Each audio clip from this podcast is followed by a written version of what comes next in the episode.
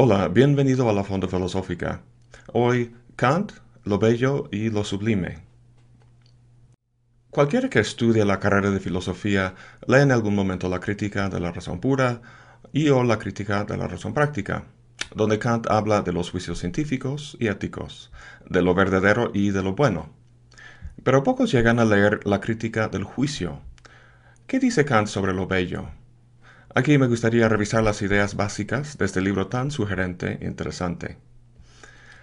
Antes de empezar, hay que saber que sus reflexiones sobre lo bello y lo sublime forman una parte integral de su proyecto en general. Para entender bien lo que dice sobre lo bello es importante entender qué pretende en su proyecto filosófico general. Entonces, ¿en qué consiste este proyecto? Pues empecemos con la palabra crítica, ya que se encuentra en los títulos de sus tres libros más importantes. Para Kant, crítica significa un examen del alcance y los límites de nuestros poderes cognitivos. Semejante examen es necesario para determinar hasta dónde es posible la metafísica. Metafísica, ¿qué significa eso? ¿Qué es lo que busca el pensamiento metafísico? Para empezar, no es ni esto ni esto. Para Kant, la metafísica busca verdades sobre el mundo que no sean empíricas o sea, que no dependan de la experiencia. Si una verdad depende de la experiencia, entonces sería contingente.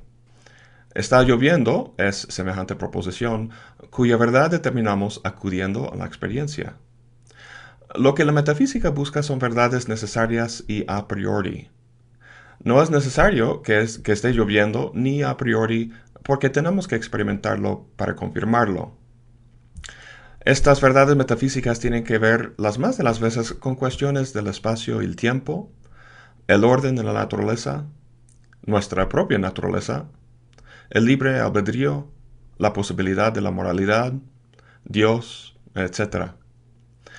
A lo largo de la historia, un sinnúmero de cosas distintas se ha dicho sobre esos temas, las más de las veces de forma dogmática, sin fundamentación argumentativa. Para evitar que la reflexión sobre estos temas sea dogmática y salvajemente especulativa, hace falta precisamente una crítica en el sentido kantiano. No te, subirías a tu coche y en el camino saltar de repente hacia un barranco esperando poder volar.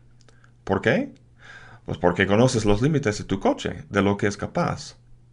De igual manera, Kant dice que tenemos que conocer los límites de nuestra razón para no sobrepasarlos e irnos hacia el barranco del dogmatismo. Además de ser a priori, esas verdades tienen que ser sintéticas, es decir, proposiciones que afirmen más de sus referentes de lo que puede derivarse de un mero análisis de sus conceptos. Ningún soltero es un hombre casado es una típica proposición analítica porque el concepto de no estar casado está implícito en el concepto de soltero. Kant busca verdades que afirmen más de lo que está lógicamente implícito en el concepto, pero que también en el momento de afirmarse no tengan que acudir a la experiencia. Para esclarecer, veamos las posibles combinaciones. Proposiciones cuyo predicado no está lógicamente implícito en el sujeto son sintéticas, y las que sí son analíticas. Proposiciones cuya enunciación dependen de la experiencia son a posteriori, las que no son a priori. Las proposiciones sintéticas a posteriori son las de la ciencia natural. Está lloviendo o la luz viaja a 300 millones de metros por segundo. Las analíticas a priori son las del tipo ningún soltero es un hombre casado. El tipo de proposición que le interesa a Kant son las sintéticas a priori, o sea, las que amplían nuestro conocimiento del mundo, haciéndolo sin recurrir a la contingencia de la experiencia. Así que la tarea fundamental de la filosofía para Kant es la de dar cuenta de la posibilidad de juicios sintéticos a priori. Esta tarea la lleva a cabo en sus tres críticas. En la primera, dar cuenta del conocimiento científico necesario y universal. En la segunda, mediante el imperativo categórico, da cuenta de la necesidad y universalidad moral de ciertos actos. Y en la tercera, da cuenta de la posibilidad de juicios estéticos, universales y necesarios. Entonces, con esto entendido, pasemos a ver la obra misma. La crítica del juicio está dividido en dos partes. La primera sobre el juicio estético y la segunda sobre el juicio teleológico. Vamos a ocuparnos solo de la primera parte sobre estética. Esta parte está a su vez dividida en dos, una que se ocupa del análisis de lo bello y otra sobre lo sublime. Kant aborda su análisis de lo bello dividiéndolo en cuatro secciones o momentos, cada uno tratando un aspecto o característica distinto de los juicios de gusto. Veremos que estos juicios son desinteresados, universales, que tienen una finalidad sin fin y que son necesarios. Creo que todos estarían de acuerdo que en el mundo que la ciencia describe hay proposiciones verdaderas y falsas. Y para muchos, en cuanto al mundo de acciones que la ética trata, hay cierto rango de actos que pueden juzgarse como universalmente buenos y malos. Pero cuando llegamos a la estética, parece predominar la sabiduría popular de que con el gusto se rompen géneros. Esta idea se expresa en una frase latina que dice de gustibus non disputandum est, lo cual significa que sobre el gusto no se puede disputar. Cada quien con su gusto. Hay que tener claro que Kant no está de acuerdo con esto. Va a tratar de dar cuenta de la posibilidad de juicios estéticos universales y necesarios. Para que veamos que esta meta de Kant resuena con nuestra experiencia común, consideramos lo siguiente. Aquí vemos una construcción arquitectónica. Aquí hay otra construcción muy famosa, muy famosa que todo el mundo dice es bellísima. ¿Existe alguien que diría que esta casa es más bella que el Taj Mahal? No creo. ¿Cómo puede explicarse esta gran diferencia de opinión? En la crítica del juicio, Kant tiene una propuesta que veremos a continuación. En todo lo que sigue verás en el ángulo superior izquierdo de la pantalla un número indicando la sección del texto de Kant en que voy. Bueno, Kant empieza en la primera sección al hacer una distinción importante. Imaginemos una flor de la que hacemos una presentación mental. Si mediante el entendimiento referimos esta presentación al objeto externo, esto da pie a una cognición, mediante la cual podríamos hablar del tamaño de la flor, su color, etc. Pero si queremos decidir si es bella o no, no hacemos eso. Más bien referimos la presentación al sujeto y a su sentimiento de placer o desplacer. Un juicio hecho así no es lógico, sino estético. Cuando decimos la flor es bella, la base que lo, determina no es objetiva, sino subjetiva. En el resto de este primer momento de su análisis de los juicios de gusto, Kant quiere establecer que tales juicios, cuando sean puros, son totalmente desinteresados, Hace un momento vimos que cuando juzgamos algo estéticamente, referimos la presentación de la cosa al sujeto y a su sentimiento de placer o desplacer. Desde luego, experimentar algo como bello es placentero, da una profunda sensación de satisfacción.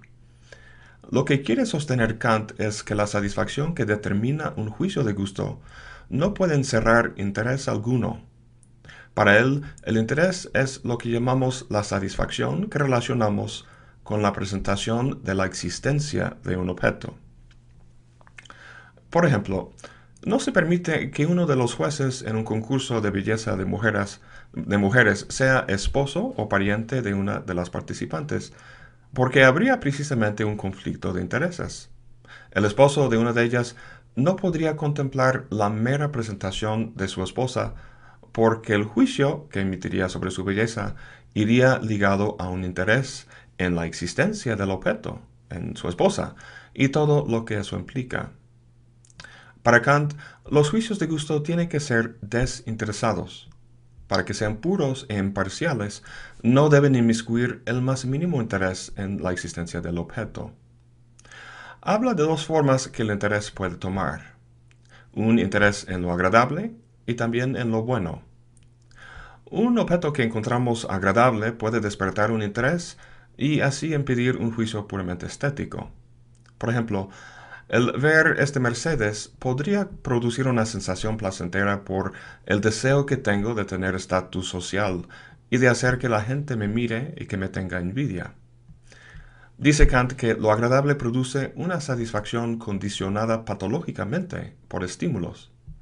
Si la satisfacción que siento en, un objeto es condicionada así, no estoy juzgando estéticamente. Un interés puede despertarse también al fijarse uno en si el objeto es bueno o no. Dice Kant, bueno es lo que, por medio de la razón y por el simple concepto, place. La utilidad de algún objeto que contemplamos puede producir una satisfacción, pero para determinar su utilidad hay que fijarse en el concepto de su fin. ¿Qué tipo de cosa es? ¿Para qué sirve? Este concepto de su fin produce una satisfacción por la existencia del objeto y por tanto encierra algún interés. El punto para Kant es que para, para encontrar belleza en algo, no es necesario pensar en su fin. Un biólogo sabe el fin de las flores en el proceso de polinización, por ejemplo, pero el concepto de ese fin es irrelevante para poder juzgar las flores como bellas. A diferencia de todos estos ejemplos que hemos visto, un juicio de gusto es meramente contemplativo, un juicio que es indiferente a la existencia del objeto.